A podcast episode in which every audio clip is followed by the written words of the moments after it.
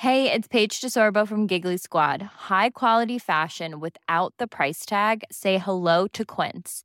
I'm snagging high-end essentials like cozy cashmere sweaters, sleek leather jackets, fine jewelry, and so much more. With Quince being 50 to 80% less than similar brands.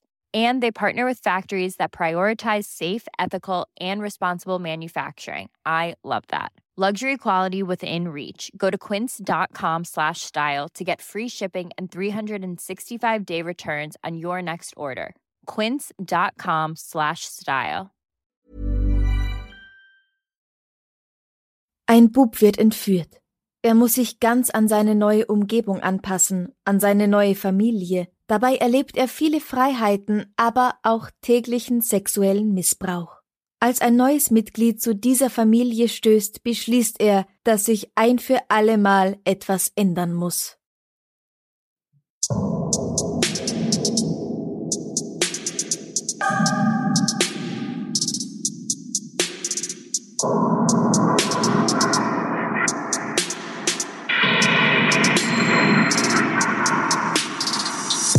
Servus.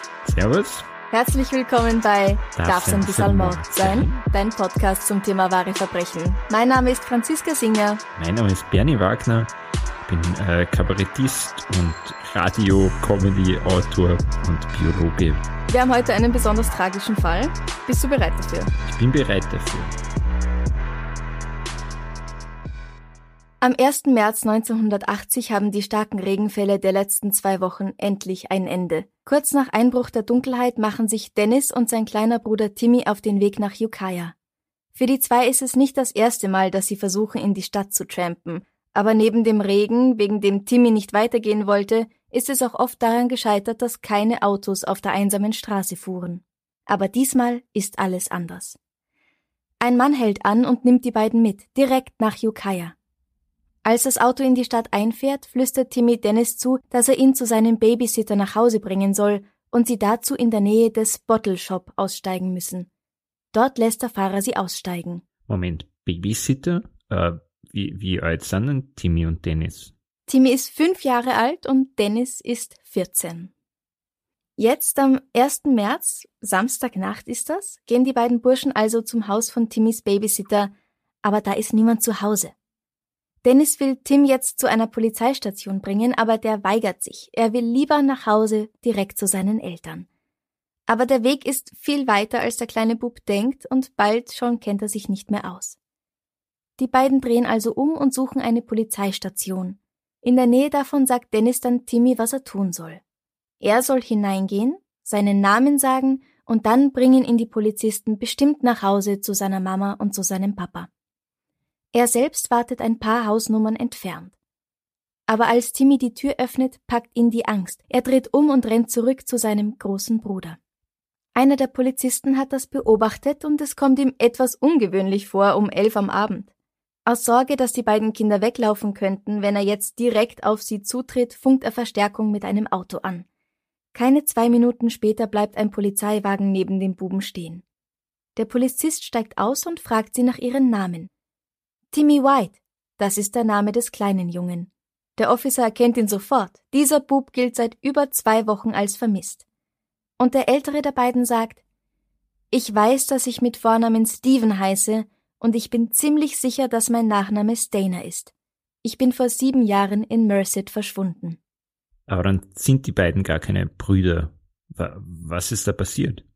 Komplizierte Geschichte. Wir machen einen Zeitsprung zurück. Stephen Gregory Stainer wird am 18. April 1965 in Merced geboren.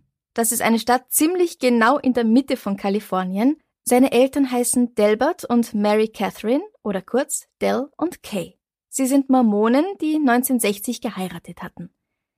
Stephen hat einen älteren Bruder namens Carrie und eine ältere Schwester namens Cindy und er hat zwei jüngere Schwestern namens Jody und Corey. Jeden Tag geht der älteste Bruder, Carrie, zusammen mit seinen jüngeren Geschwistern zur Schule, darauf bestehen die Eltern. Zu Mittag geht Stephen allerdings allein nach Hause, weil Carrie und Cindy erst später aushaben. Er ist ein ganz normaler Siebenjähriger, ein schüchterner, lieber und höflicher Bub. Am 4. Dezember 1972 geht Stephen trotz des Regens wieder einmal allein zu Fuß nach Hause, als ihn bei der Red Ball Gas Station, der Tankstelle in der Nähe der Schule, ein Mann anspricht, der christlich-religiöse Zettel verteilt. Anders als die anderen Kinder, die einfach so einen Flyer nehmen und weitergehen, bleibt Stephen stehen, um mit ihm zu plaudern. Der Mann erklärt ihm, dass er Spenden für seine Kirche sammelt. Ob seine Mutter vielleicht auch etwas spenden möchte? Klar, meint Steven, er wohnt eh ganz in der Nähe. Super, sagt der Mann, dann steig doch schnell zu uns ins Auto ein, wir bringen dich nach Hause. Der Pfarrer, der wartet schon da drüben.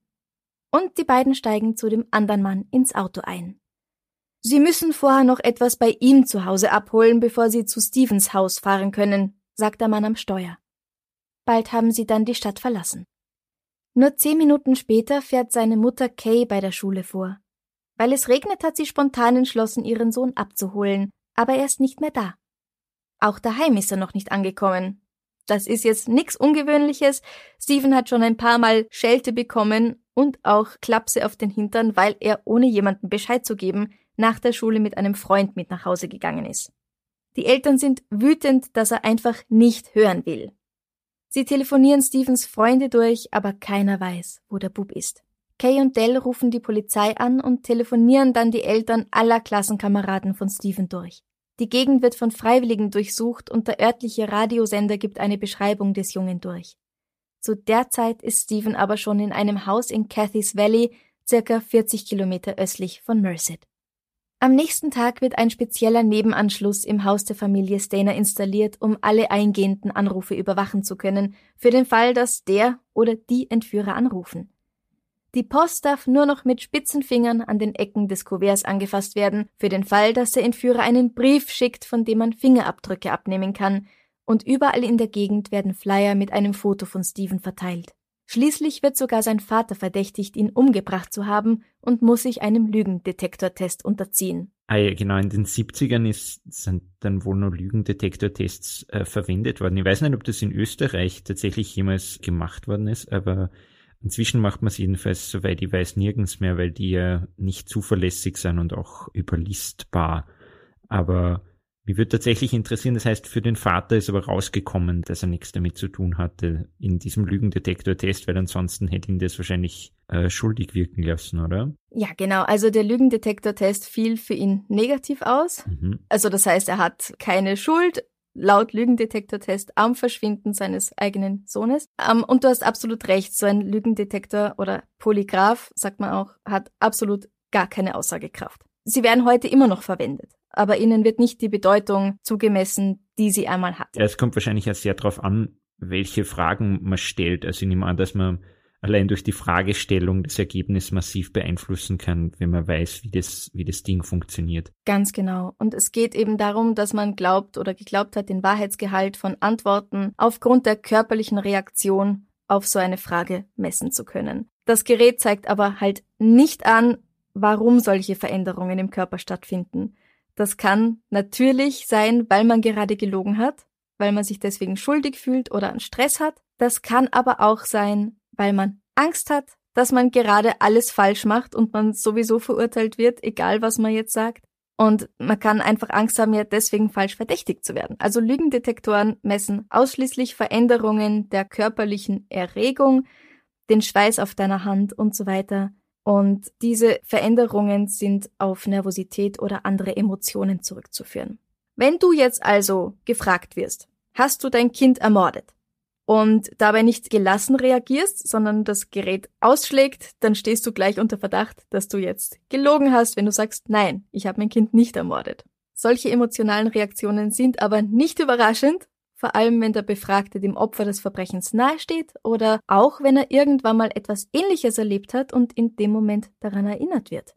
Es ist eigentlich interessant, weil man, ob jemand lügt oder nicht, kann man jetzt auch mit, mit momentanen Methoden, soweit ich weiß, nicht zweifelsfrei feststellen. Also mhm. auch Sachen wie Gehirnströme messen etc. führt da nicht zu einem eindeutigen Ergebnis. Und das ist von dem her eigentlich spannend, dass man damals gedacht hat, rein mit körperlicher Erregung ist das tatsächlich ein aussagekräftiges Ergebnis. Das finde ich sehr, sehr interessant. Ja. Und es gibt halt auch Menschen wie Psychopathen, oder besonders toll geschulte Spione, die vielleicht auch psychopathische Züge noch dazu haben, die schaffen das halt, dass so ein Polygraph bei ihnen nicht ausschlägt, auch wenn sie lügen. Ja. Und dann liegt halt die Auswertung auch immer noch in Menschenhand. Das heißt, derjenige, der das auswertet, der kann dann auch sagen, ja, okay, das ist eine kleine Kurve, aber ich bin mir sicher, da hat er gelogen. Hm. Am nächsten Abend fährt Dell nach Cathy's Valley, um seinem Schwiegervater zu sagen, dass sein Sohn abgängig ist. Uh, Cathy's Valley? Gut aufgepasst, das ist nämlich der Ort, wo das Auto mit Steven hingefahren ist. Das ist der Ort, in dem Steven gefangen gehalten wird. Ah. Ganz tragisch ist, die Blockhütte, in der er sich jetzt befindet, liegt gar nicht weit von der von seinem Großvater entfernt. Aber das weiß er nicht, beziehungsweise die Information ist ihm vielleicht später dann bewusst geworden. Das weiß er nicht. Er ist sieben Jahre alt, er hat keine Ahnung, wo er ist. Hm. Jetzt weißt du also, was alles unternommen wird, um Steven zu finden. Schauen wir mal, was bei ihm gerade passiert. Sein Entführer stellt sich als Kenneth Parnell vor und der Mann, der ihn angesprochen hat, als Irvin Murphy. Steven bekommt ganz viel Spielzeug an diesem ersten Tag und ist damit erst einmal zufrieden. Aber als Kenneth ihm dann sagt, dass er nun bei ihm übernachten wird, bekommt er schon Angst. Nach dem Abendessen muss Steven duschen und sich danach nackt zu Kenneth ins Bett legen, der ihn jetzt zum allerersten Mal zu Oralsex zwingt. Währenddessen sitzt Irvin in einem Sessel und döst. Am Abend fährt Kenneth Irwin nach Hause und dann mit Steven weiter an einen abgelegenen Ort, wo er ihn ein weiteres Mal dazu zwingt, seinen Penis in den Mund zu nehmen. Er erklärt dem Buben, dass das ab jetzt immer so sein wird. Ein guter Blowjob gehört ab jetzt zu seinen Aufgaben und kann er bitte endlich aufhören zu weinen. Uff. Und wer sind diese, die beiden Männer, Irwin und Kenneth? Irwin Edward Murphy ist ein Mann, über den wir nicht viel wissen. Er ist ziemlich langsam im Kopf und reinigt nachts in der Yosemite Lodge, einer Art Hotel am Rande des Yosemite National Park, die Küche und die Öfen. Kenneth arbeitet auch dort und so lernen sich die beiden kennen. Beide sind Außenseiter der Gesellschaft und passen ganz gut zu den restlichen Angestellten, die zum Großteil aus ehemaligen Straftätern und Alkoholikern bestehen. Über Kenneth Eugene Parnell wissen wir schon mehr. Er wird am 16. September 1931 in Texas geboren. Als er sechs Jahre alt ist, lässt sein Vater, ein Alkoholiker, die Familie im Stich. Später zieht seine Mutter, eine christliche Fundamentalistin, mit Kenneth und ihren anderen drei Kindern, das sind Kenneths Stiefgeschwister, nach Bakersfield in Kalifornien, wo sie eine Pension leitet. In dem Buch Ich weiß nur, dass ich Stephen heiße, wird behauptet, dass Kenneth mit 13 Jahren in der Pension seiner Mutter von einem Gast vergewaltigt wird. In einem späteren Interview bestreitet er allerdings, dass das jemals passiert ist. In seiner Jugend wird Kenneth bereits auffällig. Er verbringt viel Zeit in Jugendstrafanstalten wegen Delikten wie Autodiebstahl und homosexuellen Akten. Weil irgendwas anderes als strikt heterosexuell zu sein und danach zu handeln, ist damals noch strafbar. 1950 heiratet Kenneth zum ersten Mal, da ist er 19 Jahre alt. Bald darauf gibt er sich dann als Polizist aus und entführt einen achtjährigen Jungen namens Bobby, er vergewaltigt ihn oral und auch anal. Später wird Kenneth in einem Interview sagen, dass er das tut, weil seine Frau gerade schwanger ist und viel zu rund für ihn. Er bekommt eine fünfjährige Haftstrafe, wird aber nach dreieinhalb Jahren auf Bewährung freigelassen. Was? Ja. Wow. Zu den Haftstrafen kommen wir dann später nochmal. Okay. Ich sage nur ganz kurz, Vergewaltigung damals, da bekommt man einfach keine lange Strafe dafür. Seine erste Tochter kommt 1951 zur Welt, 1957 wird die Ehe dann geschieden. Später heiratet Kenneth noch einmal und bekommt noch eine Tochter. 1961 begeht er im Bundesstaat Utah einen Raub, für den er eine Haftstrafe von ebenfalls mindestens fünf Jahren bekommt. Also gleich viel. Aha. 1967 kommt er wieder auf freien Fuß unter der Bedingung, dass er Utah nie wieder betreten darf. Sowas gibt's. Entschuldigung, jetzt unterbricht ich die Chauffeur, aber das ist ja quasi wie Verbannung. Was ist das? Ja. Ist das Griechenland in der Antike? Ich habe nicht gewusst, dass es wirklich, ah, aber er war nicht dort ansässig und deswegen ja. wird er einfach verbannt aus Utah. Genau. Wow, okay. Nach einigen Jobs, unter anderem als Schnellkoch, beginnt er in der Yosemite Lodge als Night Auditor zu arbeiten. Das ist eine Art Nachtportier, der sich unter anderem auch um die Buchhaltung kümmert. Wenn er gerade keine Zeit hat, sich um Steven zu kümmern, passt Irwin dann auf den Jungen auf. Und wie geht der mit ihm um? Genauso oder? Steven erkennt gleich, dass der Mann es nicht böse mit ihm meint und er tut ihm auch selbst wirklich nie was.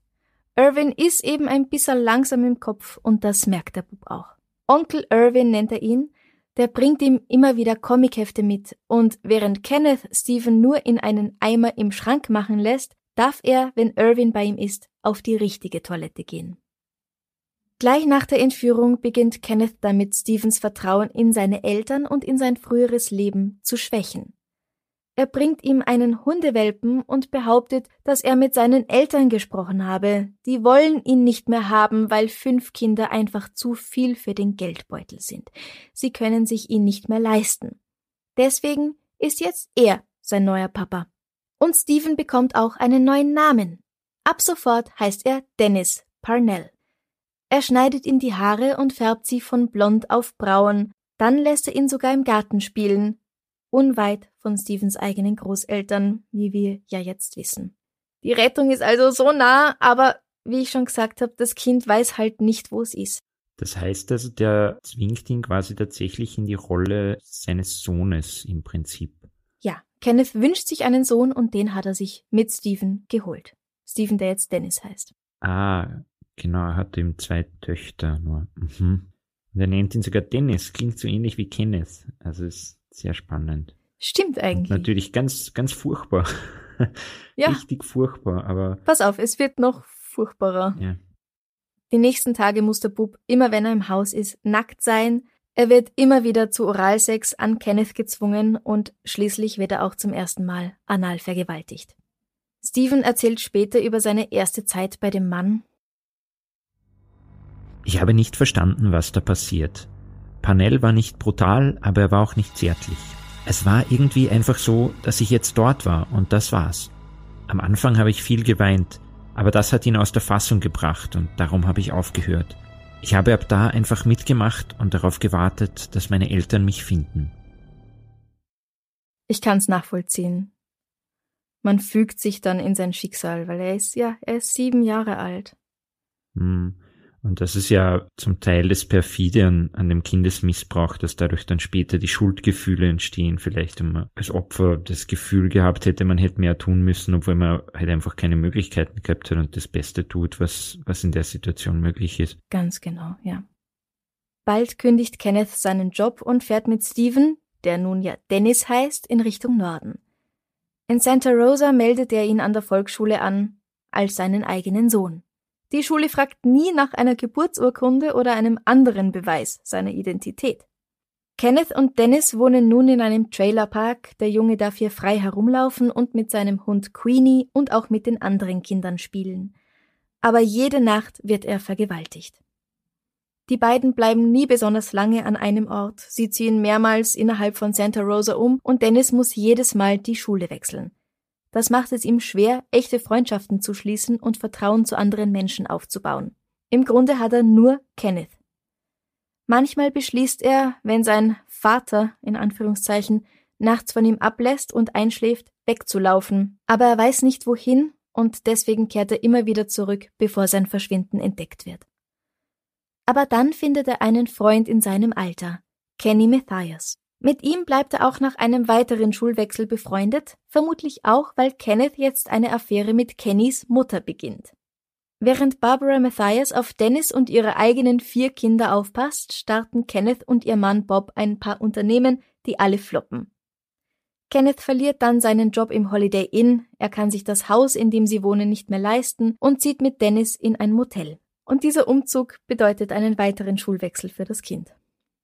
Eines Nachts gehen Kenneth und Barbara zusammen trinken und kehren dann zusammen in das Motelzimmer zurück, in dem Kenneth mit Dennis wohnt. Dort zwingt Kenneth dann Dennis, den neunjährigen Burschen, den Barbara für seinen Sohn hält, dazu, die Frau zu penetrieren. Und die hat scheint's gar kein Problem damit. Die macht mit. Bald ziehen die drei zusammen in einen Trailer. Ein Trailer ist ein Wohnwagen. Jetzt ist endlich jemand anders da, an dem Kenneth sich sexuell abreagieren kann. Aber immer wieder muss das Kind jetzt auch mit der Frau Sex haben und wenn sie nicht da ist, auch weiterhin mit Kenneth. Kenneth beginnt nun, Dennis im Einkaufszentrum auszusenden, damit er ihm einen zweiten Jungen suchen kann. Aber Dennis tut nur so, als ob er die anderen Kinder unter einem Vorwand bitten würde, mit ihm mitzukommen und sagt in Wahrheit ganz etwas anderes zu ihnen. Er fragt sie irgendwas, auf das die Antwort garantiert Nein ist. Yes, Dennis. Auch Barbara soll dasselbe für Kenneth tun, aber sie schafft es nicht, ein Kind zu überzeugen, mitzukommen. Kurz darauf ziehen sie mit ihrem Trailer wieder um und Dennis besucht zum x-ten Mal eine neue Schule. Ist das so lange später dann, dass es irgendwie möglich ist, dass niemand in diesen Schulen einen Flyer oder einen vermissten Poster von Stephen zu Gesicht bekommt? Es ist tatsächlich so, dass die Familie Stainer an jeden Schulbezirk, weil sie sind ja immer noch in Kalifornien, Flyer oder vermissten Poster ausschickt, aber die kommen nicht in den Schulen an. Weiß der Teufel warum. Oh, da gibt es sicher Verschwörungstheorien, oder? Bestimmt, ja. Sie ziehen jetzt also immer wieder um. Steven oder Dennis, wie er ja heißt, wechselt jedes Mal die Schule und Kenneth wechselt ständig wieder den Job. Schließlich lässt Barbara Matthias sich von ihrem Mann Bob scheiden und bekommt das Sorgerecht für alle ihre vier Kinder zugesprochen. Also eigentlich hat sie sechs Kinder, aber zwei von denen sitzen schon im Knast. Deswegen hat sie jetzt nur noch vier Kinder, für die sie das Sorgerecht hat, plus eben Dennis. Du kannst dir vorstellen, was für tolle Verhältnisse das überhaupt sind. Das Ganze geht natürlich nicht spurlos an Dennis vorbei. Und wie so oft äußert sich das darin, dass er jetzt zu zündeln beginnt und er beginnt auch Ladendiebstähle zu begehen. Aber auch wenn er von der Polizei gefasst wird, traut er sich nie zu sagen, wer er wirklich ist. Kenneth macht sich nun auch über Barbaras Sohn Kenny her. Als Barbara sich in einen anderen Mann verliebt, zieht sie mit ihren vier Kindern aus und Dennis muss jetzt wieder voll unter der Libido seines falschen Vaters leiden. Er ist mittlerweile elf Jahre alt. Also er ist schon seit vier Jahren bei Kenneth. Und in der Situation, wie, wie agiert die echte Familie? Haben die dann die Suche aufgegeben? Nein, zum Glück nicht. Auch vier Jahre nach Stevens Verschwinden geht die Polizei noch jedem Hinweis nach und die Stainers glauben nach wie vor fest daran, dass sie ihren Sohn wiedersehen werden. Stevens Mutter Kay verlässt ein Jahr lang das Haus fast gar nicht. Die Familie zieht nie um und die Telefonnummer muss auch um jeden Preis dieselbe bleiben, für den Fall, dass Steven sich doch plötzlich meldet. Sein Vater Dell sagt später in einem Interview,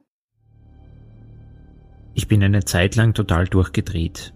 Ich bin in meinem Pickup herumgefahren und auf dem Beifahrersitz lag eine abgesägte Schrotflinte, für den Fall, dass ich jemanden mit Stevie sehe. Ich habe jeden verdächtigt, etwas damit zu tun zu haben. Freunde, Nachbarn, sogar Familienmitglieder. Wenn dein Kind stirbt, beerdigst du es, aber wenn es verschwindet, dann hast du einen Knoten in der Brust, der nie weggeht. Auch an Stephens Geschwistern geht diese Sache natürlich bei weitem nicht spurlos vorbei. Wir werden später noch darüber sprechen. Aber jetzt schauen wir wieder zurück zu ihm, zu Stephen, aka Dennis. Kenneth und Dennis ziehen jetzt noch weiter nach Norden, nach Comche. Zum ersten Mal hat er jetzt ein eigenes Zimmer was aber nicht bedeutet, dass er von Kenneth in Ruhe gelassen wird. Aber die beiden verbringen immerhin die nächsten drei Jahre hier am selben Ort, ohne wieder ständig umzuziehen, und der Junge findet Freunde und sogar eine Freundin namens Lori. Kenneth macht sich jetzt an die männlichen Freunde von Dennis heran. Kaum einer erzählt aber seinen Eltern etwas davon. Dennis weiß genau, was los ist, und er unternimmt nichts. Denn ich habe mir gedacht, solange er sie vögelt, vögelt er mich nicht. Die Mutter eines Jungen, den Kenneth nackt fotografiert und anfasst, meldet den Vorfall bei der Polizei, aber es wird nichts unternommen. Mit 13 beginnt Dennis Marihuana zu rauchen und zu trinken. Auf einer Party bricht er zusammen, er weint und sagt, dass er nach Hause will. Aber natürlich versteht niemand, was er damit meint. Schließlich beginnt Dennis zu alt für Kenneth zu werden. Der steht nur auf kleine Jungs, nicht auf Teenager mit Stimmbruch und Schamhaaren. 1979 ziehen die beiden kurz nach Arkansas und schließlich zurück nach Nordkalifornien in eine armselige Hütte etwa fünf Kilometer außerhalb von Comche, wo sie vorher schon gewohnt haben. Kenneth benutzt jetzt einen von Dennis neuen Freunden dazu, mit ihm einen kleinen Jungen zu entführen, weil Dennis will nicht wirklich mitmachen. Er bietet ihm 50 Dollar dafür und nochmal 20, wenn es schon in den nächsten Tagen geschieht. Kenneth und der Teenager, der heißt Sean Poorman, fahren zusammen zur Volksschule nach Ukiah, wo der Mann sich bereits eines der Kinder ausgesucht hat. Sean soll so tun, als ob es ein Problem mit den Reifen gibt und den Jungen um Hilfe bitten, dann soll er ihn packen, auf den Rücksitz werfen und sie fahren davon. Aber der Bub bleibt nicht stehen, er will nicht helfen, er läuft weg und Sean rennt hinter ihm her. Er überwältigt den Fünfjährigen, schmeißt ihn ins Auto rein, springt selbst auch hinein, Kenneth drückt das Gaspedal durch und weg sind sie, ohne dass irgendjemand etwas mitbekommen hat. Daheim angekommen bezahlt Kenneth Sean, dann färbt er die Haare des Jungen und steckt ihn in andere Kleidung. Noch misshandelt er ihn nicht. Und das ist jetzt Timmy vom Anfang, oder? Ganz genau. Dieser Junge, dieser Bub ist Timothy White. Während Dennis arbeitet oder mit seinen Kumpels etwas trinken geht, passt Dennis auf Timmy auf. Bald fühlen sich die beiden wie Geschwister und Dennis weiß jetzt, dass er etwas unternehmen muss, damit es dem Kleinen nicht so ergeht wie ihm selbst. Nacht für Nacht schleichen die beiden sich raus, während Kenneth in Ukiah im Palace Hotel arbeitet, in der Hoffnung, dass sie per Autostopp in die Stadt fahren können. Aber es ist Februar und der starke Regen macht ihnen immer wieder einen Strich durch die Rechnung. Der starke Regen verhindert übrigens auch, dass Kenneth sein Vorhaben wahrmacht, Dennis, der mittlerweile zu alt geworden ist, umzubringen und mit Timmy nach Arkansas zu ziehen. Am 1. März 1980 haben die beiden Burschen Glück. Es regnet nicht und auf der nur selten befahrenen Straße kommt ein Auto an ihnen vorbei und der Fahrer lässt sie einsteigen und bringt sie in die Stadt. Dann landen sie durch eine glückliche Fügung des Schicksals bei der Polizei, wo ihre Identität geklärt wird. Es ist eigentlich wahrscheinlich gut, dass der Babysitter nicht zu Hause war, weil der Polizist hat dann eben auch Dennis angesprochen. Wow. Und beim Babysitter wäre der 14-Jährige einfach wieder weggegangen. Man hätte ihn wahrscheinlich nicht gefunden. Ja. Der kleine Timmy kommt jetzt nach Hause und endlich nach sieben langen Jahren kann auch Familie Stainer ihren Sohn wieder in die Arme schließen. Kenneth Parnell und Irvin Murphy, der bei Stevens Entführung geholfen hatte, werden jetzt festgenommen. Wahnsinn. Und kriegt dieser Kenneth jetzt äh, endlich seine gerechte Strafe oder? Nein. Oh. Das ist so. Zum einen verjährt sexuelle Nötigung zu dieser Zeit im Bundesstaat Kalifornien nach nur drei Jahren. Was? Das heißt, er hätte nur wegen dem, was er Stephen ab 1977 angetan hat, angeklagt werden können. Und nicht für sieben volle Jahre Qual. Zum anderen gilt eine Vergewaltigung damals noch weit mehr als heute, als äußerst schamvoll für das Opfer. Als ob das Opfer selbst daran Schuld tragen würde. Tut es nicht, ja. Und dann ist es halt auch noch so, wenn ein Mann eine andere Person männlichen Geschlechts vergewaltigt, dann gilt es als noch schamvoller. Ich glaube, wir müssen beide wirklich vehement sagen, nein, das ist alles Bullshit, das Opfer trägt niemals Schuld, der Täter trägt Schuld, weil deswegen ist er der Täter. Ganz genau. Und dann gibt es noch ein klitzekleines Problem. Auch Entführung verjährt nach drei Jahren. Was? Warum verjährt alles nach drei Jahren? Waren die völlig überfordert mit den Fällen damals? Das gibt's ja nicht. Es kann ja nicht alles nach drei Jahren verjähren. Ja, nur Mord verjährt nie. Und alles andere nach drei Jahren. Weil zwischen nie und drei Jahren gibt's einfach nichts. Okay. Anscheinend und Entführung ersten Grades muss mit Körperverletzung oder dem Tod des Opfers einhergehen. Halte dich fest, Vergewaltigung gilt damals nicht als Körperverletzung. Das heißt, eigentlich kann man Kenneth Parnell fast nichts vorwerfen.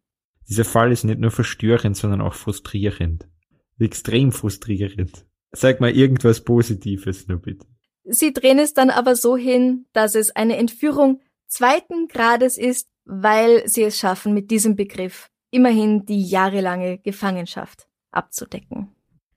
Sean Poorman, das ist der 14-Jährige, der Kenneth geholfen hat, Timmy zu entführen, der bekommt Immunität, weil er gegen Kenneth Parnell aussagt. Und Barbara Matthias wird nicht angeklagt, weil, du errätst es schon, das, was sie getan hat, da bereits verjährt ist. Die Vergewaltigung auch des minderjährigen Dennis oder Stephen. Irvin Murphy bekommt hingegen harte fünf Jahre hinter Gittern für die Beihilfe. Und Kenneth Parnell, der erhält eine Haftstrafe von, möchtest du gern raten? Naja, es können nicht mehr als auch die fünf Jahre sein im Prinzip, oder? Weil ihnen kann wahrscheinlich beiden nur diese Entführung zweiten Grades vorgeworfen werden. Ja, fast. Es ist ein Maximum von sieben Jahren. Mehr kann man nicht bekommen damals für Entführung zweiten Grades. Wow. Aber du liegst nicht ganz falsch. Nach fünf Jahren kommt er schon wieder frei. Ah, na, warum? warum? Das frage ich mich auch. Ich finde es seltsam, wie, wie, wie schnell alles verjährt und mhm. wie, wie niedrig die Strafen sind, insbesondere deswegen, weil ich dachte, früher waren die Strafmaße höher, weil man nur mehr auf Abschreckung oder Einsperren gesetzt hat als, als Resozialisierung. Aber das ist alles offensichtlich zumindest in den USA nicht korrekt, so wie ich es gedacht habe. Und ich habe mir jetzt selber tatsächlich eigentlich als großer Vertreter von Resozialisierung dabei ertappt zu denken, das sind ja tatsächlich Strafen, wo jemand, der irgendwie solche Pläne hat, sich kaum abgeschreckt fühlen kann. Ja, das denke ich auch. Es ist halt auch in den USA so, dass in jedem Bundesstaat wieder andere Gesetze gelten, andere Länge von Haftstrafen. Und ja, es war da 1980, also seither, das ist jetzt 35 Jahre her, seither hat sich auch bestimmt einiges getan.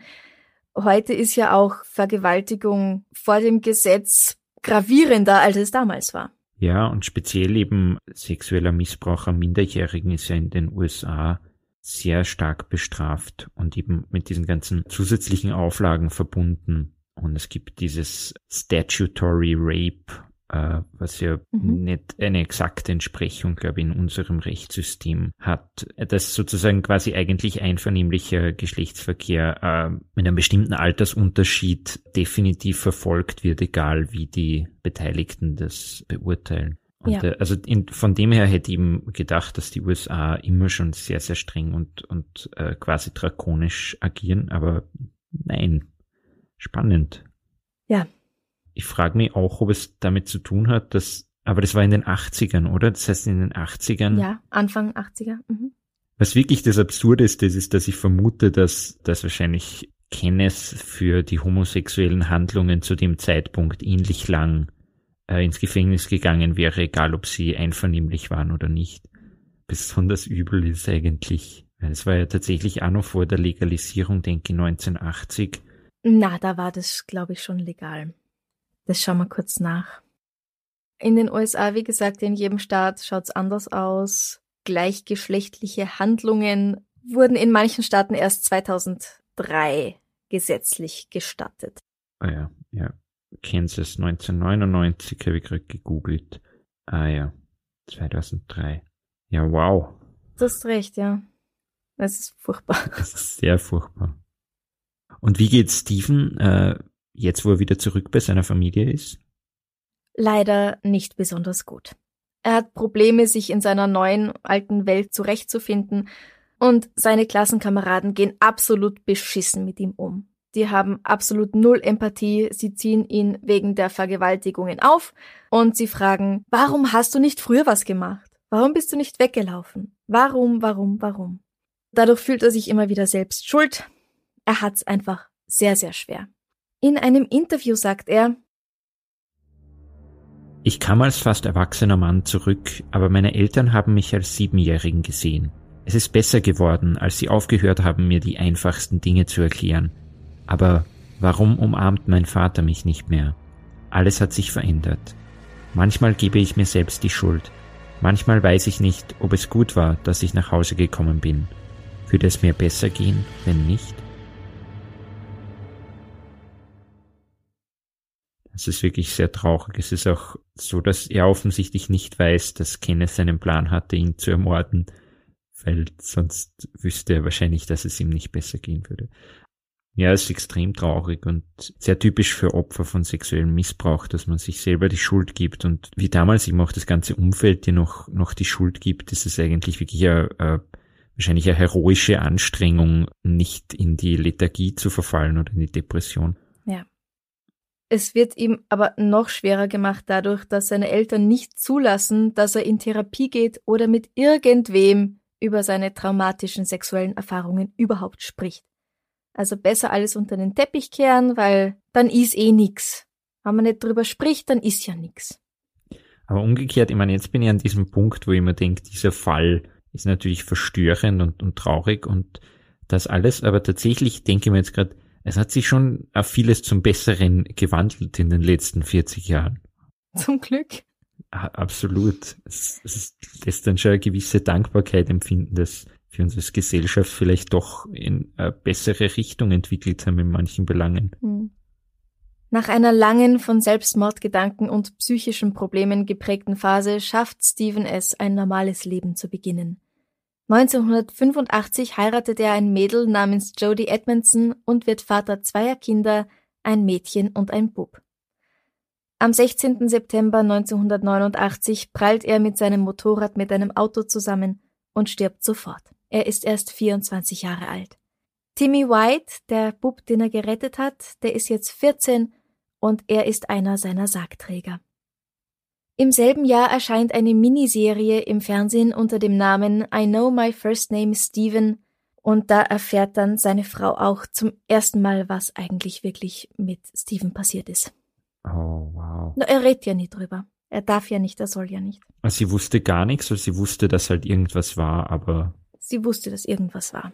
Okay, das ist natürlich sehr traurig, weil dem quasi sein ganzes Leben dann geraubt worden ist auf diese Weise.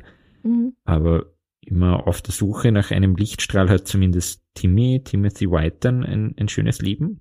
Ja, ich würde schon sagen, Timothy White wird ein Deputy beim Los Angeles County Sheriff's Department und klärt, wie übrigens auch Stephen vor ihm, Kinder über die Gefahren auf, die ihnen im Leben begegnen können. Er nennt seinen ersten Sohn Stephen. Und jetzt habe ich aber wieder schlechte Nachrichten. Er stirbt nämlich im Alter von 35 Jahren an einer Lungenembolie. Na, ist Timothy White ist dann tatsächlich nie missbraucht worden, weil er schnell genug in Sicherheit gebracht worden ist. Angeblich, ja. Oh ja, natürlich, weil man ja auch nicht darüber gesprochen hat. Ich kann mir vorstellen, dass Kenneth ihm nichts angetan hat, solange Stephen Dennis noch da war. Mhm. Weil der ja schon alt und groß genug war, um da vielleicht dazwischen zu gehen. Ja. Also vielleicht wollte er ihn erst loswerden, bevor er dann das angeht. Uh, und was ist mit dem Kenneth Panel passiert? Ist der zumindest da früh gestorben? Kenneth ist ja recht bald schon wieder auf freiem Fuß, also mit circa Mitte Ende 50. Aber immerhin geht es gesundheitlich mit ihm steil bergab. Wir wünschen natürlich niemandem was Schlechtes, außer diesem Kenneth Panel, weil es vielleicht tatsächlich besser wäre. ich weiß ja. nicht, ob das übel klingt, weil ich sage, hoffentlich ist er früh gestorben, aber es ist ja irgendwie verständlich, oder? Da sein Strafmaß so gering ist, ja, irgendwie hoffen wir einfach, dass er eine gerechte Strafe bekommt. Mhm. Er bekommt einen Schlaganfall, Diabetes und eine chronisch obstruktive Lungenerkrankung und braucht dann eine 24-Stunden-Pflege. Mit 71 Jahren hat er aber seine pädophilen Neigungen nicht hinter sich lassen können, natürlich, und er bietet seiner Pflegerin 500 Dollar, wenn sie ihm einen kleinen schwarzen Jungen bringt. Die zeigt ihn an und 2004 wird Kenneth zu einer lebenslänglichen Haftstrafe verurteilt. Und warum erst jetzt lebenslänglich? Es gibt in den USA das sogenannte Three Strikes Gesetz. Für ihn ist es die dritte Entführung wenn auch nur eine versuchte, und beim dritten Vergehen derselben Art kriegst du dann lebenslänglich. Three Strikes heißt, du darfst dreimal das gleiche Vergehen begehen, aber dann wird's lebenslänglich oder dann ja. wird das Höchstmaß? Nein, dann wird's immer lebenslänglich. Bei bestimmten Vergehen. Du machst zweimal dasselbe. Also er hat zweimal jemanden entführt und eine geringe Strafe bekommen. Ja. Das dritte Mal war er im Begriff, jemanden zu entführen. Sie haben ihn geschnappt und weil es eben das dritte Vergehen ist, weil er es die ersten beiden Male nicht eingesehen hat, kommt er jetzt lebenslänglich in den Knast. Nur das, was ich nicht verstehe, ist, das Strafmaß für Entführung ist ja eben nicht lebenslänglich. Nein, das wäre jetzt aber auch bei anderen Sachen so. Ja, eben. Das ist komisch. Ja. Dafür gibt's glaube ich, bei uns auch keine Entsprechung. Okay. Na. Die letzten Jahre bis zu seinem Tod im Jahr 2008 verbringt Kenneth Parnell in der California Medical Facility, das ist ein Gefängniskrankenhaus. Er verbringt für seine Taten sehr wenig Zeit hinter Gittern. Da sind wir uns, mhm. glaube ich, einig. Ja. Eine schöne Sache irgendwie gibt's, und zwar wird am 28. August 2010 dann in Merced, dem Geburtsort von Stephen Stainer, eine Statue zum Andenken an ihn und Timmy White enthüllt. Da stehen die beiden Hand in Hand, schauen einander an, und darunter ist ein Text, dass Stephen Timmy gerettet hat. Oh. Es ist ein furchtbarer Fall, es ist unfassbar, was das mit der Psyche auch gerade natürlich von Steven angerichtet hat. Aber wenn man jetzt versucht, in allem was Gutes zu sehen, dann kann man immerhin sagen, dass dieser Fall etwas aufgezeigt hat, was den Menschen vorher noch nicht so bewusst war. Nämlich, dass auch einem Kind aus einer guten Familie sowas passieren kann. Aus einer Familie, die das Kind liebt und sich um das Kind kümmert. Dass auch solche Kinder angreifbar sind und manipuliert werden können. Stichwort Gehirnwäsche wir haben eh schon drüber geredet, Kinder, die so zu Opfern werden, die fühlen sich allein und von ihrem Entführer abhängig. Sie versuchen sich dann schnell an ihre neue Umgebung, an ihre neue Welt anzupassen und finden ein bisschen Trost in allem, was irgendwie Normalität suggeriert. Und ich glaube, das mit dem bisschen Trost in allem, was ein bisschen Normalität suggeriert, das können wir heute nach fast einem Jahr Pandemie und Lockdowns vielleicht auch ein bisschen besser verstehen als noch vor einem Jahr. Oder auch nicht. aber sollte ich darauf was sagen? Nein, aber okay. du kannst mir widersprechen. Ja. Na, äh, ja. also es ist ganz wichtig, dass wir, wurscht wer wir sind, unseren Kindern, unseren Nichten, Neffen, die Kinder unserer besten Freunde sagen, oder nicht nur sagen, sondern wirklich glaubwürdig vermitteln, auch mit Taten, dass wir sie lieb haben, dass wir an sie glauben wurscht, was passiert, wurscht, was sie tun, dass sie sich immer an uns wenden können, egal was los ist. Das gilt natürlich auch für Lehrer oder für alle, die irgendwie mit Kindern arbeiten.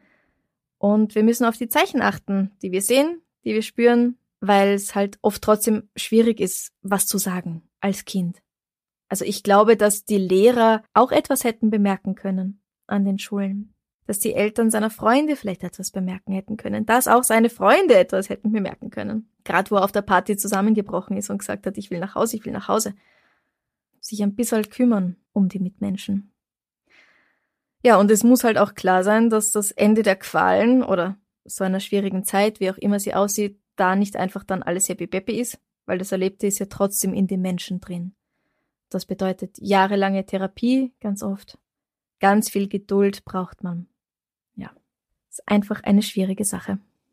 Du hast ja vorhin auch gesagt, dass wir nur über Stevens Geschwister sprechen werden und was der Fall mit denen gemacht hat. Ja, Bernie, sehr gut gemerkt. Aber nicht mehr heute. Seinem Bruder Carrie werde ich dann nächste Woche eine ganz eigene Folge widmen. Also, dranbleiben. Wir haben ihm nur gesagt, an diese, es war ja tatsächlich so, dass Kenneth auch zwischendurch mal bei der Polizei gemeldet mhm. worden ist wie ein Freund von, von äh, Dennis Stephen von Kenneth nackt fotografiert worden ist und dann ist aber nichts passiert.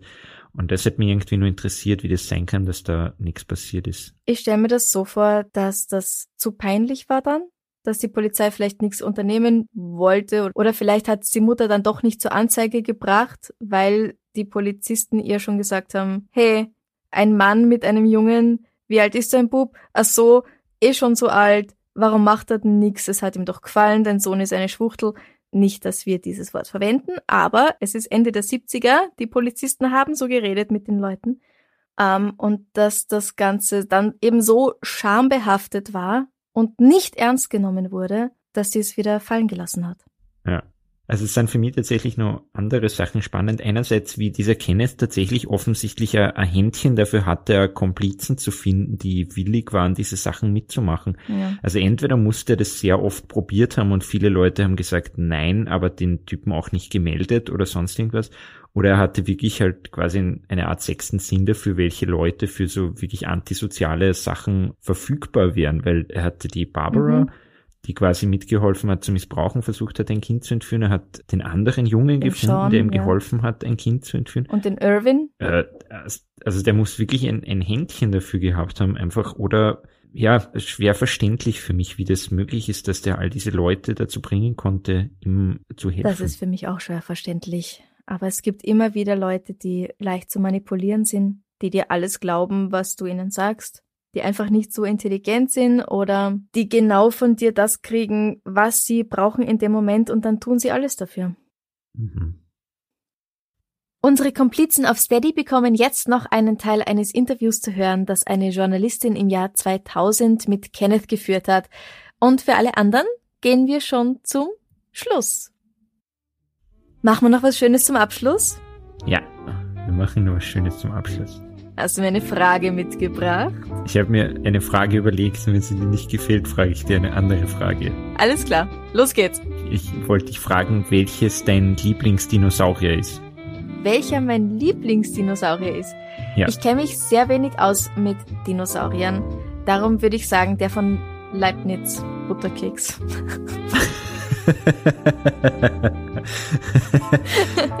Eine solide Antwort. Nein, ich kann hier natürlich, ich kann hier natürlich keine Schleichwerbung machen.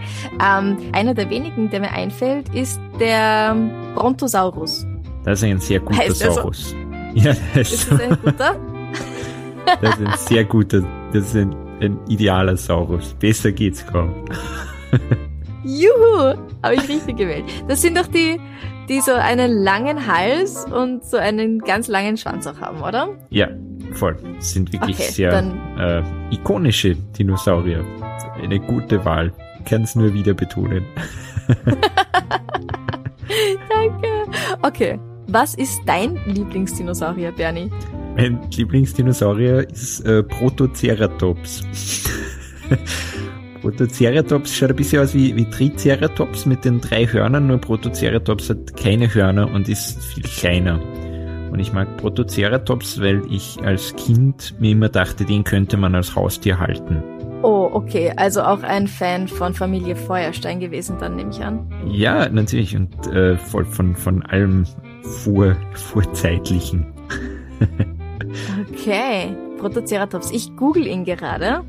Ja, wie groß, wie groß ja. muss ich mir den vorstellen? Weil der Brontosaurus, den ich gesagt habe, der ist ja riesengroß. Ungefähr so wie, äh, wie, wie heißt der Hund? McFluff? Ja, so groß wie McFluff, so handlich, so knapp übers Knie.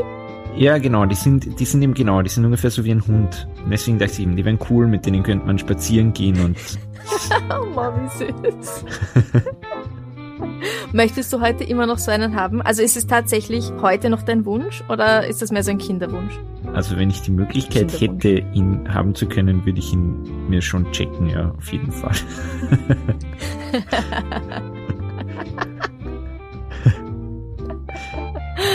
okay, was gibt's sonst noch für coole Dinos? Ja, viele. Ich meine, man erkennt sie kaum wieder, weil seit wir Kinder waren, hat sich ja das durchgesetzt, dass man weiß, dass die meisten Dinos Federn hatten und die, die jetzigen Rekonstruktionen schauen alle ganz, ganz anders aus. Also selbst der Tyrannosaurus Rex hatte angeblich Federn und schaut viel mehr aus wie ein, wie ein riesiges Feder Tier in manchen Rekonstruktionen. Es ist ein bisschen umstritten, aber man weiß zumindest, dass sie viel bunter und farbiger waren, als, als wir dachten, wie wir Kinder waren. Oder ich weiß nicht, wie wir Kinder waren, waren das alles so diese Plastikdinger, die halt waren wie, wie Krokodile oder so. Ja, die waren alle so braun, grün, grau irgendwie. Ja, voll. Das ist ein, ein schöner Zeitvertreib, wenn einem mal ein Nachmittag äh, langweilig ist, einfach die neueren Rekonstruktionen von Dinosauriern suchen, die halt alle ausschauen wie Papageien im Prinzip. sehr, oh. sehr sehr funky. Weißt du was, ich glaube, du musst mir ein Protoceratops Bild schicken mit Federn, weil ich sehe hier gerade wirklich nur die nackten braungrünen. Aber weil du gesagt hast, Dinosaurier und Vögel, es gibt, ich habe es jetzt gerade ganz schnell gegoogelt, die Kasuare, ja. die haben so richtig stämmige Dino-Beine eigentlich und schauen oben ziemlich, ziemlich cool aus. Ja, voll, die sind auch sehr, sehr also schön und bunt. An und denen kann man es echt gut sehen, dass Dinosaurier und Vögel, also dass die Vögel von den Dinos kommen, ja. Ja, und die sind auch gar nicht so ungefährlich, die, die Kasuare. Oh. also, also wenn man im Zoo einbricht und ein Tier klauen möchte, dann keinen Kasuar. Äh, ja, voll, genau. Äh, ich, ich bin nicht sicher, ob das stimmt. Ich habe vor kurzem mit dem Leo Torres darüber geredet, der gesagt hat, Kasuare töten viele Menschen im Jahr. Und dann haben wir es gegoogelt und es hat sich herausgestellt, dass es nicht stimmt.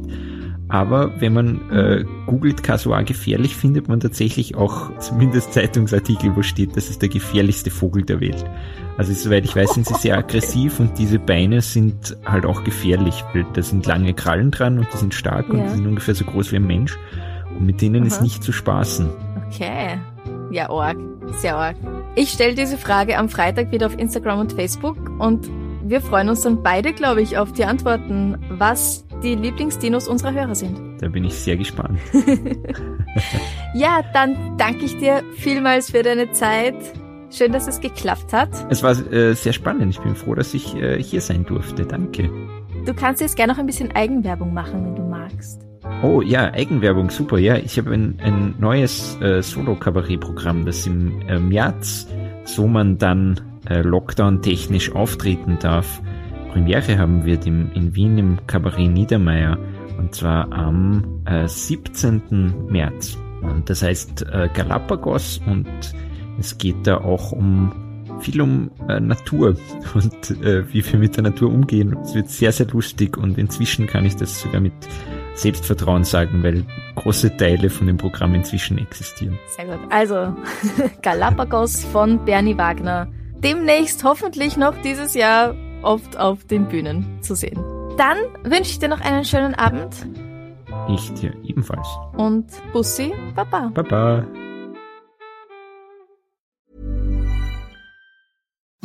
Imagine the softest sheets you've ever felt. Now imagine them getting even softer over time. That's what you'll feel with Bowl and Branch's organic cotton sheets. In a recent customer survey, 96% replied that Bowl and Branch sheets get softer with every wash. Start getting your best night's sleep in these sheets that get softer and softer for years to come. Try their sheets with a 30-night guarantee. Plus, get 15% off your first order at bowlandbranch.com. Code BUTTERY. Exclusions apply. See site for details.